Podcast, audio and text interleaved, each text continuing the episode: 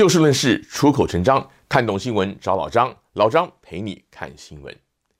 明尼苏达州非裔乔治·弗洛伊德被警察压制，然后被一位白人警察沙文用膝盖压在脖子上窒息而死的案件，陪审团在经过两天超过十个小时的讨论之后，于四月二十号一致的同意沙文被控的二级过失杀人、三级谋杀跟二级谋杀等等罪名全部都成立。法官将会在两个月之后量刑。弗洛伊德案发生在去年的五月份，当时在全美国掀起了巨大的抗议声浪，将 BLM 黑人的命也是命这样的运动呢推向了新一波的高潮，各地都出现了示威抗议，但也连带出现了许多趁火打劫的打砸抢烧等等犯罪事件，让民众对于黑人维权运动出现了两极化的观感。支持者认定警方执法带有歧视，要求警方改革；比较极端的，甚至还要求删除警方的预算，甚至解散警察局。但也有不少的民众觉得，非裔犯罪率本来就高，美国又枪支泛滥，警察执法出差错，情有可原。而 B O M 运动衍生出来的暴动呢，更让原本就已经笼罩在新冠疫情之下的美国人人心惶惶。部分遭到示威群众长期占据的都会区啊，民众的生活作息乃至于安全都遭到了严重的威胁。因此，对这个非裔维权，特别是 BLM 持负面观感的人呢，也还是大有人在。二十号当天，老张那时候在忙其他的工作，有一位同朋友呢，他就发简讯告诉我这个沙文他被判有罪的消息。这个朋友说，他一直在看电视新闻的直播，看的是热泪盈眶。而让他内心出现巨大波澜的，不只是白人警察被判有罪这件事儿，而是非裔维权运动在此案中发挥的影响力。朋友问我一句话说：“不知道亚洲人的命会不会值钱？”老张今天想跟您谈的有几个层面，第一个是美国警察执法到底有没有足以偏见？第二个是外界对于这类案件到底有没有持平对待？最后呢，则是最近风起云涌的反仇恨亚裔运动会不会奏效？也就是我的朋友问我的：亚洲人的命会不会值钱？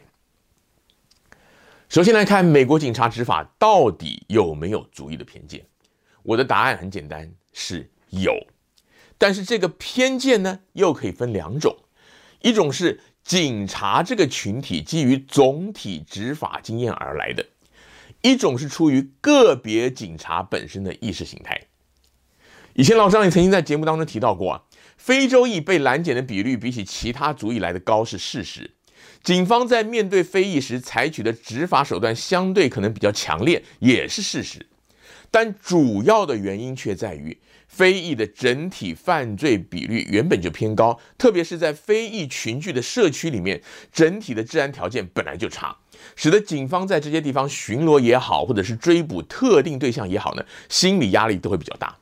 因此对非裔比较具有针对性，执法时也比较容易擦枪走火出状况。这个就是我所谓的警察群体执法经验衍生出来的差别对待。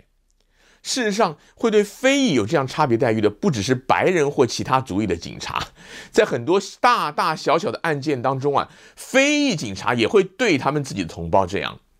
这样的差别待遇当然不合乎平权，甚至有违法之余，但是呢，却不能够完全的责怪警察。然而另一方面，很多警察对不同族裔差别执法，却是出自本身的意识形态，也就是族裔的偏见，这就完完全全的不可取。举个最近的例子。明尼苏达州日前发生了一起非裔男子遭到白人女警枪杀，可能是误杀而引发的街头示威的抗议。当时有一个亚裔的女性的 CNN 电视台的制作人，她跟她的搭档记者一起到现场去采访，却被警察压制在地而当场逮捕。虽然她表明是记者，但警方还是把她上了手铐，押送了监狱，拘留了两个多小时。他在监狱被女警触摸、搜身、换上了囚衣，还留了指纹做记录，直到律师抵达才被释放。相形之下，他的搭档虽然同样也被现场警察逮捕，但是却在表明记者身份之后，很快就被释放。这位女性表示说，她全程都没有抵抗，但是曾经跟警察表示说手铐太紧，而警方则是问她说：“你会不会说英语？”虽然新闻报道当中并没有提到这位女性她是第几代的亚裔，但是不用想也知道，能够在 CNN 当制作人，而且奉派跟记者一起出去现场采访的，当然具有平均水准以上的英语能力。而从他跟搭档遭到的天差地别的待遇，很明显的就是出于种族歧视。也就是说，参与处理这起事件的这些警察，显然是出于他们本身的意识形态，而不是执法经验上、安全上的顾虑。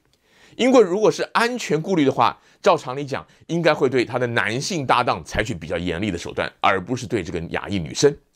而这起事件虽然也有不少的媒体跟进报道，但是并没有在主流社会引起太大的回响。也就是说，美国警察的确对不同族裔的对象会有差别待遇，而其中基于执法经验而来的，虽然不正确，但也还算是情有可原。这种现象必须要透过长期协助非裔社群改善他们的生活、教育、经济等条件，提升他们整体的素质，从而降低犯罪率，让警察乃至于其他族裔的大众不那么的害怕他们。然而，对于那些明显出自于种族偏见、采取偏差执法的警察，就应该要予以再教育以及适当的处分与谴责。这个是第一个层面。第二个层面就是外界对于涉及非裔遭到警方偏差执法的相关事件有没有持平的对待？很多媒体在报道相关事件时，出于政治正确，会有意无意地忽略一些背景的细节，去达到美化涉案非裔人士的效果。其中，我认为最明显的例子就是2014年发生在密苏里州弗格森的 Michael Brown 这个布朗案。这一起案子当时也是引发了全国性的示威浪潮，您可能也还有印象。当时媒体报道的时候啊，都强调这个被白人警察射杀的布朗啊，他只有十八岁，没有犯罪记录，跟射杀他的白人警察只接触了不到三分钟，而且他还手无寸铁。除了这样的描述以外啊，媒体广泛引用的照片也是这个青少年他戴着耳机听音乐，看起来很天真浪漫的一个头像。但是在整个案件过程当中，媒体却有意无意地忽略了这位十八岁的布朗，他其实是一个身高六尺四寸、一百九十多公分、体重两百九十二磅、一百三十公斤的巨汉。警方搜索他是因为他稍早抢了一家便利商店，而涉案的白人警察据报搜寻这个布朗跟同伴。而且开车接近他们两个人的时候啊，这个布朗还直接伸手到车窗去抢警察的枪，因此才发生了后来的扭打与枪击。虽然在调查过程当中，这些事发现场的细节逐渐的浮出了水面，但事件爆发之初，媒体给布朗塑造的这个无辜青少年弱者的形象，绝对影响了社会大众对警方的观感。也就是说，警方的确有可能在办案时看到对象是非裔，就采取比较严厉的措施；但相对的，媒体与维权人士也可能会在看到死伤者是非裔，就先入为主的认为他们是族裔偏见之下的受害者，从而主动的去替他们塑造正面的弱者的形象，误导社会大众对案件的认知。最后一个层面，也就是朋友问我的：亚洲人的命会不会值钱？对于这个问题，当时我用简讯回答他的是大概不会。原因其实也很简单，美国的确有很多白人歧视非裔，乃至于所有的有色人种。但是美国白人也不能够否认说，非裔之所以会在美国出现，是因为当年这些白人他们的祖先把大量的非裔从非洲抓来当奴隶，而不是这些黑人他们自己跑来的。后来南北战争之后，虽然黑奴被解放了。但是他们在体制上仍然没有受到公平合理的对待，才会造成美国今天非裔社群普遍陷入社区生活与治安环境恶劣、教育跟经济弱势等等的现象。简单讲，这是一个历史的社会的错误，而责任主要出在主流的白人社会。因此，比较有自觉的白人对非裔会有一份亏欠感。相形之下，美国的主流社会他们会觉得啊，亚裔移民是自愿来美国的，他们不太会认为说对亚裔有什么义务，而比较无知或偏激的更会觉得说啊，亚裔抢走了他们的工作机会，掠夺了他们的社会资源，因此主流社会很难会形成一股像是替非裔维权那样的替亚裔争取权益的风潮。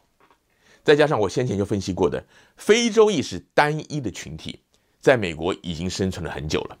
亚裔却包含了许多不同的国家民族背景，彼此之间的文化传统跟价值观都不同，在美国发展的情况乃至于遭到的困境也不太一样，彼此之间甚至还可能有偏见，甚至有直接的利益冲突。